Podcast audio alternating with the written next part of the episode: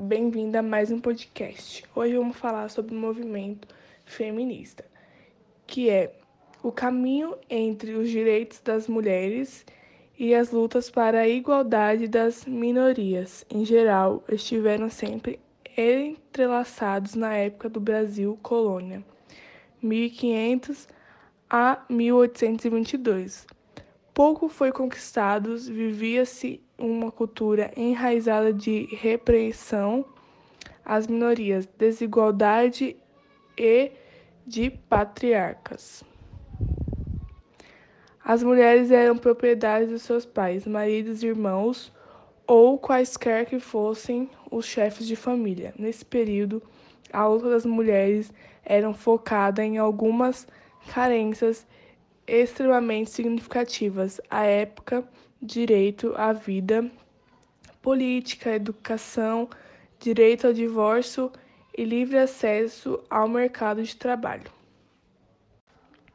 Durante o Império, 1822 a 1889, passou a ser reconhecido o direito à educação da mulher, área em que seria consagrada Nícia Floresta Dionista Gonçalves Pim 1819 a 1885, fundadora da primeira escola para meninas no Brasil e grande ativista pela emancipação feminina. Até então não havia uma proibição de fato à interação das mulheres na vida política, visto que não eram nem mesmo reconhecidas como possuidoras de direitos pelas constituintes, fato que levou há várias tentativas de alistamento eleitoral sem sucesso.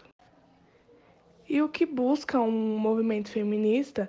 Busca trazer em sua trajetória grandes conquistas em que muitas vezes passam despercebidas aos nossos olhos. Porém, a caminhada ainda é grande quando se, quando se pensa em respeito aos direitos das mulheres e igualdade entre os gêneros.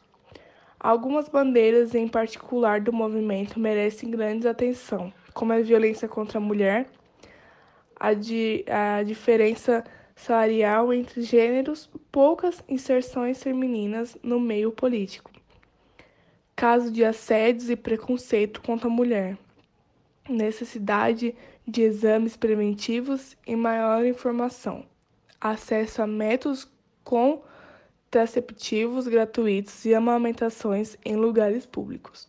Uma grande parte do movimento feminista luta também pela descriminalização do aborto.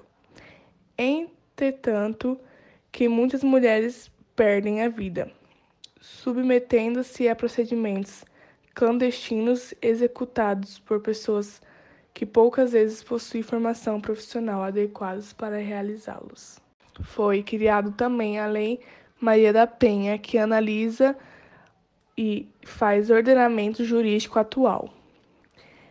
Foi uma grande vitória do movimento feminista, o nome homenageado à farmacêutica Maria da Penha Maia Fernandes, que ficou paraplégica após anos de violência doméstica.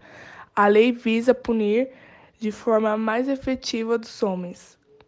Normalmente, companheiros agressores no âmbito familiar e doméstico e contribuiu para a diminuição de 10% sobre os casos de assassinatos contra mulheres, segundo dados do IBPA de 2015. Entre as punições para agressões físicas se enquadraram violência psicológica, sexual, patrimonial, além de proteção à mulher denunciante.